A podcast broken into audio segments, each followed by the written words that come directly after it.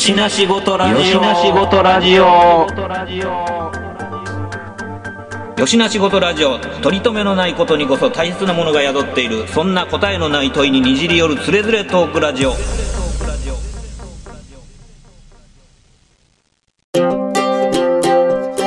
よしな仕事ラジオやってよしな仕事ラジオ？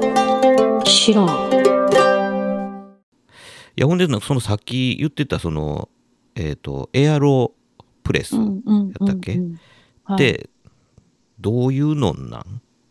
エアロプレスは、その、まあ、フレンチプレスは、もう、うん。まあ、こう、ギュッと押すんですけど、うんうんうんエアロプレスは、えっと、フィルターも通してて、で、空気の圧で押すっていううんやつで、注射器みたいに。あーあーそういうことか。あの、な、な、く、あれなんて言うんだろう。あのー子供の頃にこう、なんか端っこと端っこになんか、あの、ティッシュみたいに詰めてパンってはいはい。空気入れてあ、あ、あ、そう、あ、ああいう感じ。あ間にだから空気が、の、そう、なんそう注射器と、その、えっと、ペーパーのうん間にこう空気が入ってて、へえじわーっと押すんです。それは何？そのフレンチプレスとは何が変わってくるの？それは、まあ、空気やからかどうかちょっとわかんないですけど、ペーパーが入ってるから、その分雑味がより取り除かれる感じですね。なるほどね、うん。そういうことか。フレンチプレスはよりダイレクトに、うんうんうん。あの味が感じられるけど、うん。そのペーパーを通してるからか、うん。そういう雑味とかもなんかこうあんまりなくてすっごいクリアな感じの紅茶に近いぐらいあの味が出たりとかもするものによって入れ方によってですけど、うんうんうん。そうなんか、うん。いやもうその器具もすごいいろいろあるもんね。よう分からへんぐらい、ね。うん。なんじゃそれってなったけど最初は。ねえ。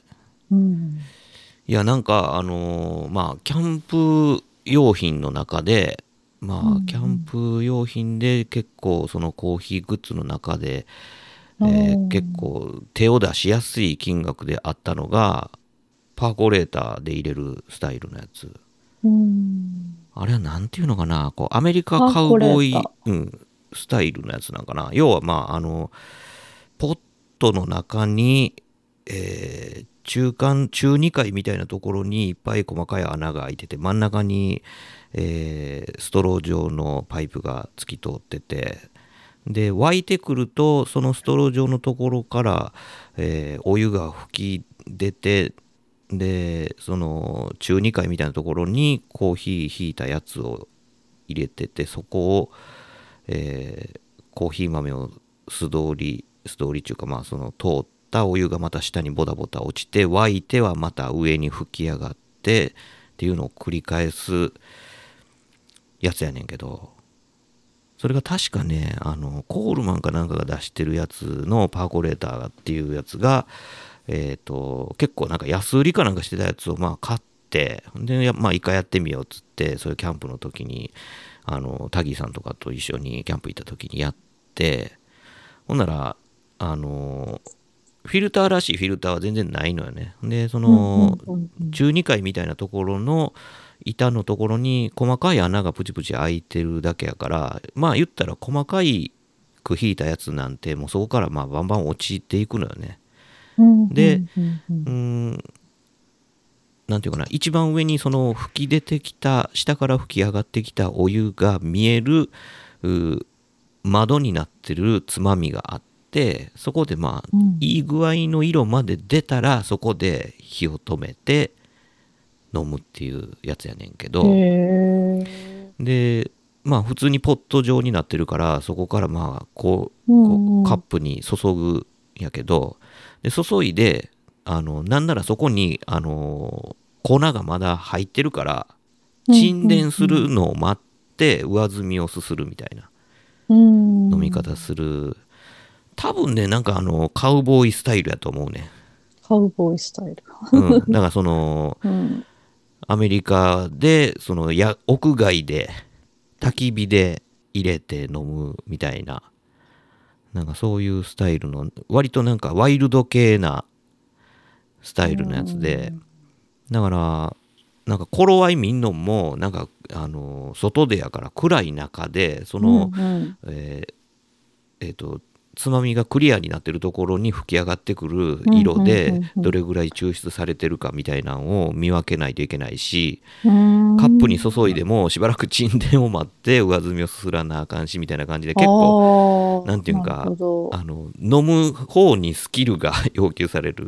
考えなしには飲めないっていうへのがあっー。て、うん、なんか結構難しかったんやけど、うん。え、それ、あの、今仕組み見てたんですけど、うん、あの、マキエッタと明確に違うのが、こう、完全におお湯と、あの、出来上がったもののコーヒーが溜まるところの場所が別室になってないじゃないですか。うんうん。そうそうそうそう。だからということは、こう、だんだんだんだん、こう、湯が沸いていくところに、コーヒーが入っていって、こう湯とコーヒーが循環して出来上がるって感じなんですか？そうそう。そうもうなんか一緒くたに、うん、かき回されてみたいな、なるほど、なるほど。うん、なしじゃあ、ししくじると、あの、アメリカンになるってことですね。ううんうんそうやな、んうん、そうそうだからその抽出具合も見分けにくいし、うんうんううんん、でめっちゃもうなんか粉混じりのやつをこうカップに注ぐことになるから、ううん。ん結構飲むのもなんかテクニックがいるしみたいな。めっちゃワイルドな感じの入れ方やねんな。ううん。んまあそれはそれで多分なんかそのアウトドアで入れるっていう風情込みでなんか楽しむスタイルなんやと思うねんけど、うん。うん、なんか家ではなんか粉をさそこらになんかこう口に引っかかった粉をペッペしながら飲むわけにもいけへんからからこれはやっぱアウトドアのワイルドスタイルやなと思うんやけど。そうそう。なんかやっぱりその辺でなんかちゃんとフィルターしてほしいなみたいなのはあるけどね。うん。うん。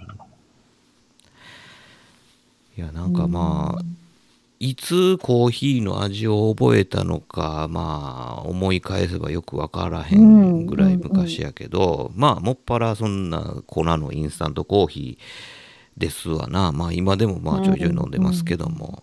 うん。まあでもそれはそれで別にまあでも僕缶コーヒーが飲まれへんのやな。飲まれへんってことはないねんけど、うん、あの甘いってこと？いやまあ甘いのもまあそうやねんけどあのあんまりなんか、うん、積極的に買うことはないななんか。であも、私もないです。うん、缶コーヒーは苦手やな、まあ確かにこう、アルミの味がすごいするから、うん、酸っぱくは感じますよね。それでなんかな。なんかでもまああの UCC オリジナルとかさもはやコーヒー牛乳みたいなやつあるやんか。はいはい。はいうんうんあれは中学生ぐらいの時結構好んで飲んでたけどね。うん。うん。なんかまあコーヒー牛乳として飲む分には別にいい,、うんいいんよね。うん。だけど、うんうん。なんていうのその、えっ、と本格コーヒーを歌ってる缶コーヒーはやっぱ違うやんか。もうなんか、うん。コーヒー牛乳みたいななんかコーヒー風味のあの、ジュースみたいな扱いやったら缶入りでも全然平気なんやけど、うん なんか本格コーヒーの真似してるこう缶コーヒーはさ、なんか違うことの方がすごいこう際立ってるから、なんかちょっとまあええわってなってしまうっていうね、まあ今ではまああのコンビニとかでもああいうねコーヒー飲めるからまた別にとりわけ積極的に選ぶ理由もないからあれやけどうんなんか缶コーヒーはないなってなるねんけど。まあでもインスタントコーヒーもまたそれあのなんていうかな本格ドリップコーヒーと思って飲んでない節があるから、うん。別にこれはこう,、うん。こういうもんやと思って飲んでるから、うん。別に何の抵抗もないんやけうん。ど、なんかそういうのあるよね。なんかその、あのインスタントラーメンでもさなんかあの生麺ですごい頑張ってほんまもんのラーメンに寄せてるやつの方がむしろいらんみたいなうん。っていうなんかそういうテンションあるやんなんか、うんうんうん、なんかそういうのをなんかもう偽物としてのええ感じってあるやんか、うんみたいな、っていうなんかこうね。えまあインスタントコーヒーは全然いい感じやねんけどな僕的にうは、ん。もうそう、そういう飲み物やっていうことね。そうやな、うん僕の中でもそういう飲み物としてなんかこう成まあ立してるっていうか、言う言う言うなればカニカマ食ってるみたいなもん。ああでしょそうそうそう。うそう、ん。カニカマとして正解みたいな。確かに。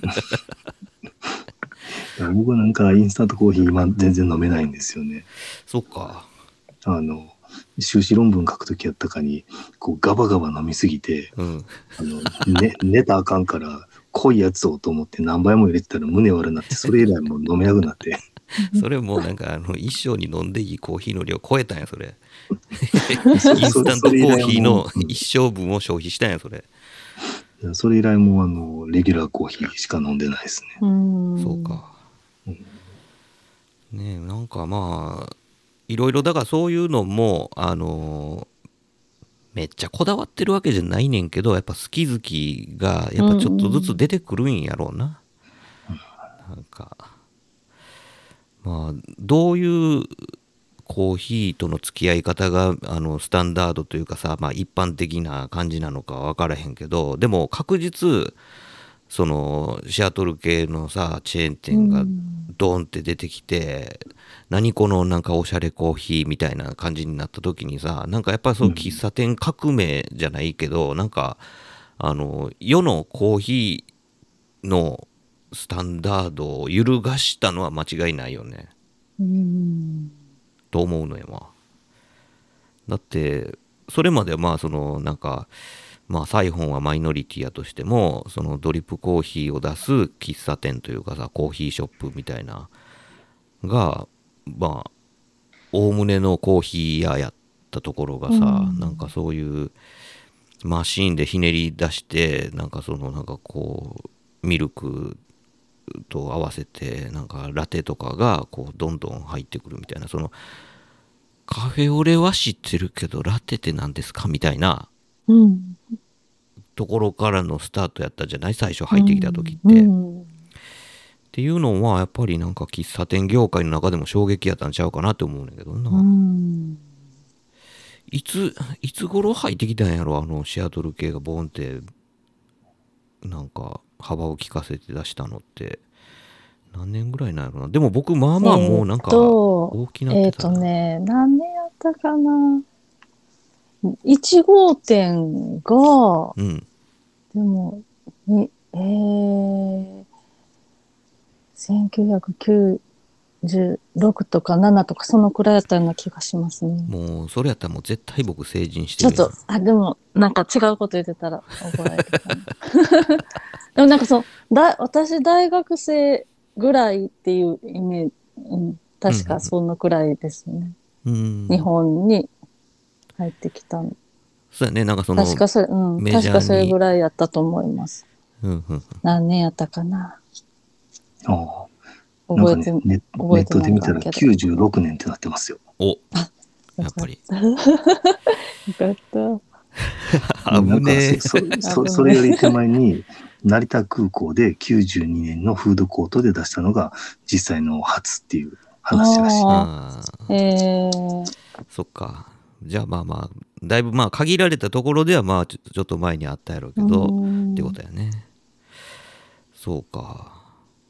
いやだからそれまではなんやそのまあ各所にあるなんかまあコーヒー館って言うてるところであるとかさ、うんまあそのドトールコーヒーショップみたいなとかさ、うん。そういうところのコーヒーをコーヒーやと思ってるわけじゃない、ね。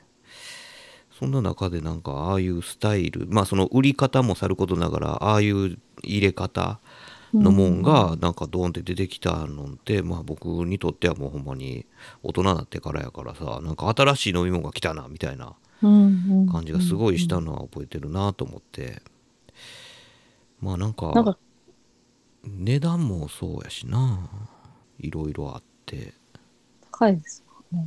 うんもうカフェラテって、うん。あの、カフェラテってあったじゃないですか。あったあったあった。あったよ。あれで初めて知ったんうんうんうんですよね。うん。うん。でもカフェラテってな、な、ほーんと思ってたけど、なんか、その後にそうやってカフェラテっていうの出てきた。あこれが、これが本物なんやっていう。そうやんな。そうそうそうそう。そうなんよね。だから、まあ、そういう凝ったショップとかでは出してたんやろうけども、なんか、そんなん意識せずに生きてて、なんか普通に、あの、物珍しさ半分でなんか買いに行って、これがそうかってみんなが思ったのって、やっぱその96年うん。のそういうチェーン店ができてから以降やと思うねんな、あれはあれでやっぱ衝撃やったやろうなと思うねんな。いや、今思い出したんですけど、そのカフェラッテって飲み物あったじゃないですか。うん。うんうんうんあれテレビの CM、ジョディ・フォスターやってませんでした。そうなんですよね。そうよ。そそう。うそうそうそう。あの曲もめっちゃ好きやった。うんなんか、カフェラッテっていう商品やのに、パッケージにはマウントレーニアっていうのがデカデカと書いてて、ちょっとよくわからんかったんですよ。そうそうそうそう。そうやなジョーディ・ホスターやったなねえ、ジョディ・ホスター。そうやわ確かにそれがあってからのカフェラテやったわ確かに、うん。いやまあいろいろそうやってなんかまあ未だだからそうやっていろいろ入れ方とかは進化してるんやろうけどなんなんやろうね。なんか僕でも多分一番最初その小学生の高学年ぐらいとかに多分まあインスタントコーヒーやと思うけど砂糖なしのなんかやつをなんか苦っと思ってなんでこんなもん嬉しがって飲むんやろって思ってたのにいつの頃からかまあそれを機嫌よう飲んでるしなんかまあ、でもなんていうのそのカフェインがあってでそれでなんかまあその眠気がどうこうとかっていうのってあのそんなに体感したことないねんけどそのカフェイン効果っていうのを。おお、そうですか。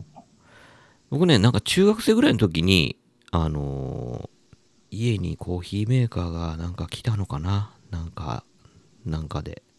でそれであのーまあレギュラーコーヒーみたいな感じで入れたやつを飲んでなんか夜全然眠くならへんなって思ったのが初めてぐらいでそれ以降も別になんかそういう風になんか夜寝れへんとかなんか目目が冴えたとかって体感したことあんまないねんけど。うん。あるの？みみんなはあるの？うんあの、インスタントコーヒーでダメだったんで、レギュラーに行ったらもうなんか、いっぱいで全然眠くならへんっていう、非常に効率が良かったけどね。あ、そうなんや。やっぱその眠気覚ましになんねや。そうそう。いまだにやっぱりね、こう、なんか遅くまでせんなあかんってなると、こう、あの、コーヒーを飲むし、うんそれであかんかったら抹茶飲むねん。おおなるほど。うん。なんかあの、聞き方が違うんやろうな。なんか。もうなんか直に葉っぱごと飲飲み込んでるから。そのなんか、あの、コーヒーから出るカフェインはもうなんかこう、入れすぎて体バカなって聞けへんようになってても、抹茶由来のやつやったらなんか違う角度でこう、そのパンチが効いてくるみたいな。いや、ほんまにね、あの、修士論文の時に寝たらあかんっていうので、あの、トラックの運転手が飲むやつね、あの、無水カフェイン、おうおうおうおあれにまで手出したからね。いや、あれは、あの、あれは効く。あれは確かに。あれ飲んで、もうなんか、一週間ぐらい寝えへんかって、うんさすがにもう効率が悪くなったから寝ようと思ったけど、もう寝たら15分ぐらいしたら、もう提出できないような夢しか見えひんで、もう目が覚めるみたいな。もうノイローゼやん、ちょっとした。いや、でもあれ聞くんやけどさ、もうめちゃくちゃ腹が具合悪くなるのよね。もう胃がゴロゴロするっていうか、きつすぎんねんね。きつすぎんねん受け付けへんねん。わかるわ。なんか、めちゃくちゃ仕事でしんどなんか眠たなった時とかになんかそれ飲んだけどもうなんか結局もう胃がゴロゴロするのとトレードオフやなって思いながら飲んでた気がする そそれで初めてアンプルっていうのものを知ったもん。あれな。そうか。なんかもう資源そんなブーストかけてるからもうさ早死にすんで。そんなんばっかしとったら。よくないよほんまに。そんなもん。さすさすがにもう今はね、そんな無理はしませんけど。うんあかんあかん。ほんなもんな。もう水木しげるも言うてたやろ？人間寝なあかん言うてあの人は化け物やんか。もう亡くなる直前まで ビッグマック食ってたんやから。そうそう。水木しげるがなんかあの手塚治虫もねえへんかったから早死んだ言うて。で 石ノ森章太郎もねえへんかったから早死んだ言うて。わしはよう寝とるから長生きや言うて。言うてたのすごいなんか半笑いで見とってんけどねえまあコーヒーなんかまああの僕のそのなんか貧しいコーヒー体験ではなんかあんまりこう想像がつかへんねんけどもなんかえっ、とシゲアンのそのなんかこう歴史フィールドからなんかこうコーヒーエピソードあったらなんかまた紹介してもらえます？ああまあまあ自分の体験で言ったらこう、ね、学生生活を京都で過ごしてて、うん。えー昭和の初期ぐらいからかな、ある喫茶店にこう自分の先生に連れてってもらって、うんこう学生自分に自分たち飲み会の後にここに寄ってたんやって言われて、で、それ以来そこをね、僕も割と使うようになったとかね。うーん今の建物がね、なんか、えー指定のなんか文化財になってますけどね。あそうなんやうん。まあまあ歴史ある老舗なのそうそう。えっ、と言、言ったら名前知ってるかもしれないけど、フランソワっていうところで。うん。うん聞いたことあるうんうんうんこの間もなんか、京セラ美術館でうん。近代建築の展覧会やってた時にフランソワのなんか椅子とか机とかも来てたけどね。ああそうなんや。へへえもうそのレベルのもんなんや。うんだから結構こう有名な学者とか俳優とかが来てたとかね。うん。うんなるほどね。いやなんかあのそういうさなんかえっ、とサロンの側面っていうのもあるやんか、うん。コーヒーサロンっていうのね。なんかそのさっきまああの収録前に松尾ちゃんとその話してる時に言ってたんやけどさあの今子供たちはさその食べる時に黙食と言って黙って、えーめいめいあのそっぽ向いて向かい合ってとかじゃなくてねご飯食べるっていうのがまあデフォルトになっててでこうだべりに行く喫茶店に喋りに行くとか食べ物屋にあのまあこう親睦を深め喋り語り合うために行くとかっていう感覚があのそのその頃にはもうなくなるかもしれへんねって言って笑ってたんやけどあそのサロン文化もいわばまあ別にそのコーヒーをた楽しむために行ってるだけじゃなくてそこでのそのまあこう知識人であるとか、まあ、そういう人たちのまあ交流の場としての側面もまああ同時にあったわけじゃないですか。だけどそれがまあそのコロナ作法が入って以降を当たり前としてる若者とか子供たちとかっていうのがひょっとしたらそういう文化がちょっとよくわかんねえみたいな感じになるかもしれへんって思ったらうん。なんかこれから先のその飲食店とかそういう喫茶店とかのありようみたいなのがさ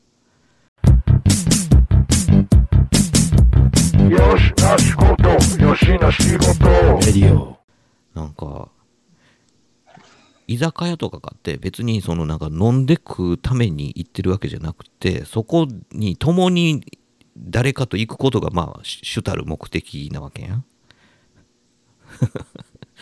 食いに行ってる人もいんのかなやっぱ安いからみたいな。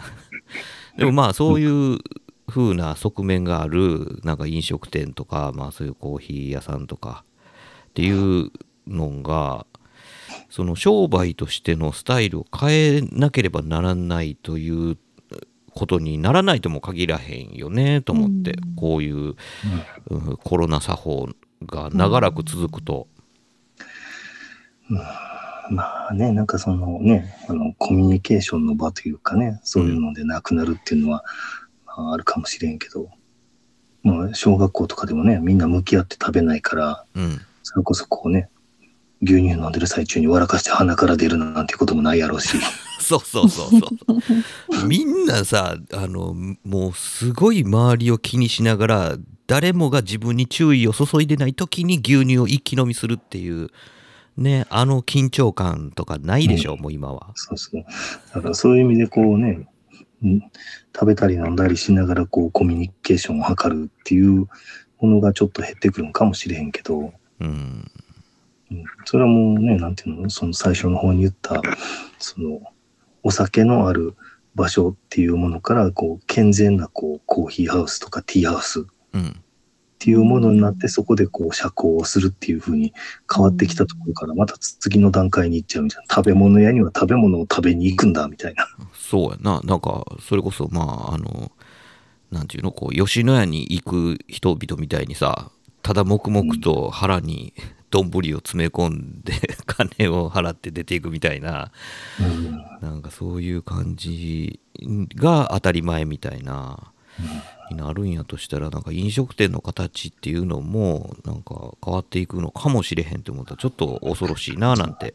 あーだってね、こう、例えばマクドナルドとかミスタードーナツとかみたいなファストフードは、うん。言ったら中高生の社交の場じゃないですか。そうなんよ。うん、安くでこう長時間食べてても怒られないっていう。うん。そうそう。だからそういう店も、そういうので、まあ、そんなにお金を落としてくれへんにしても、やっぱそれ、そういうので賑わってたのが、習慣としてなくなったりとかしたら、それはそれで、ね、痛手やろうなと思ったりするし、うん、やっぱりそういうのって、嗜好品ってやっぱりこう、その、うん、文化と共にっていうところがあるじゃない。うん、だからやっぱコーヒーがそうやってこう世界に広まっていいったっていうのはやっぱりそういう文化も同時に伝わっていっててそこうん。うん。そこのなんかまあ利用する人々がなんかまあコーヒーとともにやっぱりそのなんかこう語らいを大事にしてたとかっていうようなことの場所として機能してたそのコーヒー屋さんとかっていうのの意味合いがまあコロナ以降なんか変わってしまうんやとしたらうんどうなんやろうって思ってちょっと怖いなと思ったりうんするけどね。まあなんかね、垣根はなくなっていってると思うんですけどね、その、先ほ先ほど言ったような話で、コーヒーハウスは男の人が仕事の話をする場所みたいなね。うんうんうんで、こう、紅茶に関しては、こう、お家で、こう、三段の、こう、台に、こう、ケーキなんかを乗せて、うんゆったりと女性がこう、歓談するみたいな。うんうん。もともとそういう風なスタイルでそれぞれあったものが、まあもう今、今やね、そういうのはないから、うんうんうんそうもうないねないどころか今度若い人が喋らないっていうね。そうやんか。いやだからなんかねそのデートに行くのに喫茶店とかに立ち寄らないとかっていうスタイルが出てくるとなったらじゃあ何すんのさみたいな。どこ行くのなみたいな。ってことにもなるじゃない。もう行くとこないよね っ ていうかこうね、こう飲んだり食べたりするところで相手のパーソナリティとかが見えてくるじゃないですか。そうやん。ううん。んそうそうそこうた例えばこう女性がこうミルフィーユを食べたいんだけど、こう綺麗に食べれないから、今日はミルフィーユやめといて普通のショートケーキにしとこうかみたいなね。ううん。そうそうそう。そういうなんかねいろいろこう甘酸っぱい思い出の場所としてのなんかこう喫茶店とかっていうのもなんか意味合いが変わってきたりとかするかもしれへんってことやもんね。って思ったらいやーなんかマスクの下の顔をあんまり見たことのない友達同士とかであんまり食べる場でも語らわず、いや、だだからあの、こう、例えばね、か 歌謡曲でも喫茶店の描写なんか出てこなくなるかもしれませんよ。うわもうなんなんか昔誰でしたっけ？柏原芳恵のハローグッバイとかさ。紅茶の美味しい喫茶店 そうそうそうそう。そういう描写がなくなってくるかもしれません。いやーそうよねそういうことようんほんまやないやだからそういうなんかこうタバコが歌の中に出てくることもまあなかなかなくなるわけじゃないですかうん。ねそんなもうもうファーストラブ以降ないんじゃないですかそんな。タバコが出てくるの。もうね、タバコがかっこいいっていう感じじゃ世の中的になくなってますいやからね。もうそんなもう中条きよし以降ないでしょうもうそんな。いやだからそうそういうことになってくるよね。ああもう大変だそりゃだからまあ今そうやってこうなんちゅうのあの流星を誇っているそのシアトル系コーヒーチェーンとかもさなんかもうあのスタイルで営業が続けれるのもあと何年かみたいな感じになるかもしれへんもんね。でもまあ行ったらみんなもうなんかあの一人で黙々勉強してる人とかなんか、うん。めっちゃパソコン打ってるとこ。なんか感じになるかもね。うん、そうそうそうそう。なんかどっかとリモートでなんか喋ってるとかうん。みたいな感じにになってなんかそこに集ってなんかワイワイするっていう感じではどんどんなくなっていってるかもしれないねもう今すでに、うん。うん、どうなんか。確かに。ねなんかなんで、ね、ううん。ん。シシアトル系のとこなんかね、マック持って行って仕事するのがおしゃれみたいなうん風潮もあるじゃないですか。あるよね、うん。もう今はもうそんなん言わんけどでもうん。一時はもうほんまに漫画みたいにそんな人いっぱいいたもんね、まあ僕もあのなんか領収書をまとめたりとかする時とかになんかあの家でやりゃいいんやけど家じゃなんか集中できんすぐテレビとか見てまうからっつってなんかあのミスタードーナツとかでよくやってたけどさなんかそういう作業する場所みたいな 感じに。すごいな、そんなんしたことないわ。そう。なんかねあのはかどるのよね。そういうとこでやる方が。うん。まあ僕がなんでミスタードーナツかっていうとまああのコーヒーをおかわりできるっていうことやねんけどね。ああ、そうそう。まあそんな感じで使ってるのがまあ主だった利用方法になってなんかこう友達とワイワイ行くような場所ではなくなるんかもしれへんもんねいやここまで喋って思い出したのが、うん今日の企画にガミさん声かけときゃよかったなっていう話ですね。なんか、こう、え、武道をやった後にマッサージやってコーヒー出したりしてるじゃないですか。そうやなほんまやなへえ。そうそういや僕だからまあめちゃくちゃ古い思い出やけどあのまあ大学生の時にあのガミさんの、まあ、住んでるところを訪ねて行って一緒に遊んでた時にコーヒー美味しいコーヒー飲むって言ってすごいこううん。ガリガリしてこうなんか入れてくれたのをうん。今思い出したわ。なんかうん。なんか特別なんかこう思い入れあってなんかこう入れてるやつをなんか入れてもらったなと思って。へえ。うん。うわこうガリガリすんねんやって言ってなんかちょっとだけガリガリさせてもらったりとかして、うん、やったけどな。そうそう。だからまあそうやってコーヒーをまあ入れてその振る舞うこと自体はもうガミさんもずっとやってるんよね。変わらずに。でもそういう、あの、下宿で一人でってことでしょ？そうそうそうそう。すごいね、そんな道具持ってて。そうなんよ。そうそう。なんかすごいそれ印象深かったなと思って。うん。そうやっていただきましたわ。そうね。だからガミさんからも話聞けばよかったな。うん。うん。まあそんなんで。なんかまあみんなだからそうやってなんかなんちゅうんかな。こう思い入れとともにそうやってまあコーヒーがその傍らにあるシーンみたいなのはやっぱあるとは思うんやけどねえなんか資源はあのそうやってまあもうブーストかける 眠気覚ましアイテムとして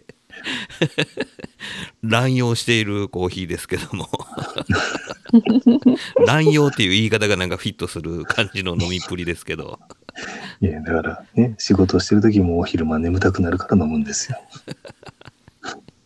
いや、だからし睡眠時間削りすぎなだけなんじゃないの？その昼間眠くなるっていうこと自体がもうなんか体が悲鳴上げてんじゃないの？で、またね、あの、お昼休みに15分ぐらい寝たら平気になるんですよ。ショートスリーパーやから。なんかな、ダマくらかしてるだけのような気がすんねんけどな。体を。ねえでもそうやって松尾ちゃんはそうやってこうまあ今こうマキネッタ使いでうんなんかハマってるって、やっぱこう家でもそうやってあのちゃんとコーヒータイムを作ってるんやね。いや、家でしかね、今は、うん。外で飲める機会がもうほとんどないし、ね。まあまあね、そらまあ子供が全然もう手離れへん時やからうんしゃあないけども。なんかね、まあ、おやつ、おやつと一緒に。うん。いやでもなんかやっぱあの香りがさ、あの、まあほんまにほっこりさせてくれるよね。うん。ね、入れる、入れる動作うん。とかも好きなんですよ、ね。ああ、なるほど、ね。ドリップにしろ、マキネッタにしろ、そっかそっか。作業的にも好き。ねえ。まあコーヒーを立てるなんて言い方もありますけど、まああれも完全になんかお茶としうん茶道やんなもう、うんコーヒー道やんなあれ、うん。まあ藤岡弘ばりなこう感じで えでもまあ今日のね、えー松尾ちゃんのお話を聞いたことによって、この、あの、台所のバックヤードに眠ってるエスプレッソメーカー出そうという気になりましたよ。そう、でも本当になんか、もうちょっと、なんか味、雑、雑な味というか、うん思った味にならへんのかなと思いつつも使ってみたいと思って買ったら、うんなんか、本当にめっちゃ深入りのエスプレッソ用の豆も美味しいけど、そうじゃない、割と浅めの豆でも結構美味しく入って、もう結構なんか、あ、こう、ほんまにいつも美味しく入るなと思って、ええ。結構なんか気に入ってるんです。それはもうシゲヤンもちょっと引っ張り出すしかないな、え松尾ちゃんはその別にさこう眠気覚ましにこっからもう一働きせなあかんからっていう飲み方してないやろ。じゃない、じゃないです。なんかできれば、まあ夜はあんまり飲まん方がいいかなぐらいの感じにし、そうやんな。そんななんか受験生みたいな使い方うん。してる人そんないないよね。うん。いや、僕なんか、そのね、おお落ち着いてっていう時は、やっぱり日本茶とか紅茶とかで、えー、なんか、こう夜遅くまでせんなあかんってなると、コーヒーかな。なるほど。あと口、口にするもんやね。なんか、チョコレートとかやったらコーヒーやけど、みたいな。うん。ああなるほどね。はいはい、うん。そうね。そう、でも最近、最近というか、その、ね、あのーそうやって働き始めてから、こう、食べ物との、あの、組み合わせっていうのも結構、はいはい。うん、そう、うんペアリング。うんとかも結構気にして食べて、食べたり飲んだりして。どう？なんかそのねちょっとこう食べ物とかも出してるカフェとかで働いてたりとかするとなんかそういうのとかもなんかアイディアをこういろんなところから仕入れたりっていうのはある？うん、カフェの時はそこまでの知識があんまりなかったんですけど、うん。その、ね、次に働いたそうシルシアトルズ系のところでは、うん。なんかその働く直前に、なんかペアリング、ペアリングイベントみたいなの行って、うん。コーヒーとスイーツの合わせ方みたいな。なんかそういうのをし結構やってて、いもうコロナ以降はあんまやってないんですけど、うん。そういうのに参加したら、なんかその、合わ合わせ方でもものすごい美味しいっていうのを、すごい大発見で、うんうん。そっからは結構それハマって、うんで、なんかまあお店で働きながらもみんなでそういうの、あの、やったりとか、その、それぞれのコーヒーに、このフードが合うっていうの全部あるんですよね。ああなるほうん、ど、ペアリング決まってて、で、それ合わせての、もう全然違う味が。ええうん。だからなんかそういうのを結構、そうそういう楽しみはしてるほうほう今なんかクリスマスやから、シュトーレンほうね、うんはいはい。コーヒー、どのコーヒーが合うかな。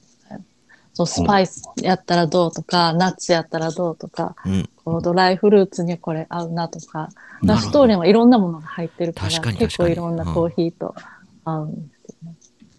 なるほどね。いや、うん。そうやってなんかあの比べてみるっていうことをほとんどせえへんからなんとなく薄ぼんやりこれやしこれかなっていうぐらいには思っててもじゃあその中でもまあコーヒーの中でもまあいろいろあるわけで、うん、そういうのをこうなんか変え組み合わせを考えたりとかしてっていう風な発想は普段は全然してないな。そう。なんですよね。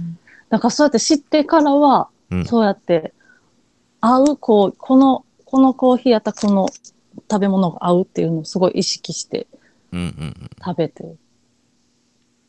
確かにねそう、それはすごい楽しいんですよ。なるほどねうん。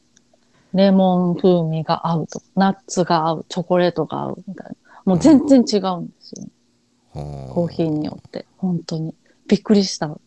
なるほどねなんかまあみたらし団子結構コーヒー合うなって思ったことあるぐらいでうんあんまりなんか考えてないけどなそういうのはなでもなんかあの和菓子系というか、うんうんううんん、そのなんかまんじゅう的なもんであるとかうん。っていうのもまあ案外コーヒー合うよねっていうのとかは、うん。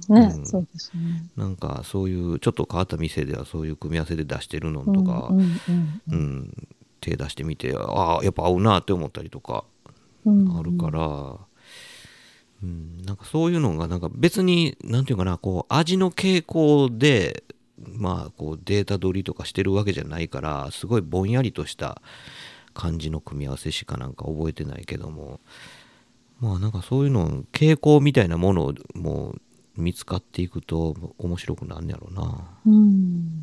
だからなんかそのコーヒー豆、よくそうやって、あの、どういうフレーバー、ナッツのフレーバーとか書いてあるのだったら、やっぱりナッツと一緒に食べたら美味しいだったりとか、あの、酸味のお結構強いのでも、シシトラス系みたいな、シロシトラスの香りとか書いてたりとかしたら、レモンケーキと合わせたら美味しいとか、うん、あうん、そういう、あなるほどね。うん、そうか。いや、もうそんなん聞いたらまたシゲアン実験するで。してください。うん、めっちゃそうですか。そうだから新しいコーヒーを飲むときは、トーストと合わせてみて、おうほう。なんか基準にしてて、うん。バタートーストと合わせてみて、うん。だあ、なんかちょっと、それで、あ、何と合いそうみたいな。なるほなんかどね。、うん。それを基準にして、あの、バタートースト。なるほど。うん。いや、まあ、一見して、まあ、何でも合いそうやけど、でもなんかそういう、えっ、と、割とフルーティーな感じのコーヒーとかとトーストやったら、なんか、うんあんまり組み合わせたことがないような気がするなと思って。うん。なんかめっちゃ合わへんものもあるし、ああ。そうね、コーヒーに。うんうんうん。これは合わへんわ。そうか。なんか、前に、もらいもんでもらったやつっていうのが、なんかすごいフレーバーがついてるやつやって、ああ、香りがもともとつ、あの、コーヒー以外の香そう、多分つけてるやつやと思うねんけど、うん。それと、なんか、あの、普通に、えっ、と、なんかアーモンドチョコみたいなやつと、で、組み合わせたら、あの、びっくりするぐらいどっちも美味しくなくなって。嘘んって思うぐらい僕どっちも好物やってんけどと思って。なんかすごいダメになったのはあるなと思って。だかやっぱその香りがほんまになんかあの味に影響するんやなっていうのはすごいその時に思ったけど。うん。なんかめっちゃ合うっていう時より全然合わへんっていう印象の方が強く残るから。うん。うん、なんかめっちゃ会う時はただただ機嫌が良くなって終わりやねんけどめっちゃ会えへん時なんでやねんってすごい思うから、そうですね。お前が悪いわけでもないしお前が悪いわけでもないのにほんまに合わへんときはほんまに合わないね。そうななんなんびっくてりする。うん。思うからそういう時だけすごいなんか印象深くてめっちゃ覚えてるみたいなうん。感じなんねんけど、うん、そうねまあまあなんかねなんか聞いてる方々もなんかまあコーヒーにまつわるなんかエピソード絶対まあ一つや二つは持ってると思うんですけどまあちょっとねあの唐突にねまたお便り募集したいなと思ってなんかこんな話してるんですけども。誰もなんかあんまりなんかお便りしてくれへんから たまにはなんかあの思い出したかのようになんかお便り募集しなあかんなと思って。聞くけども。まあまあそんなとこでちょっと松尾ちゃんにはねなあのまた他の話でもまあ今回はまあちょっとまあコーヒーいうことでうん。ね来てもらいましたけどもね今またねあの子育て真っ最中っていうこともあるんで、ねあのタギーさんと子育て会みたいなのも しへえ、したい。ね行けたら近い、近いから、ね。そうそうそうあの、すごい年齢が。年格好も近いからちょうどなんか同じような話もできるかななんてね。思うんでね あるある話。まあまあそんな感じでちょっと今日のところは締めますか。はい。はい。というわけで今回お届けしたのは私トミーと松尾ちゃんと、シギアンでした。ありがとうございました。ありがとうございましあ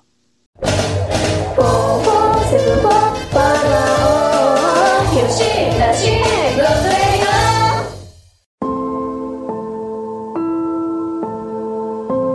たし。な仕事ラジオではお便りを募集しておりますメールアドレスは4474510アットマーク Gmail.com 数字で4474510アットマーク Gmail.com まで質問ネタご意見何でも構わないのでどしどしお寄せください。お寄せください。というわけで吉な仕事ラジオ今回はこれまで。続きは次回の講釈で。よろしく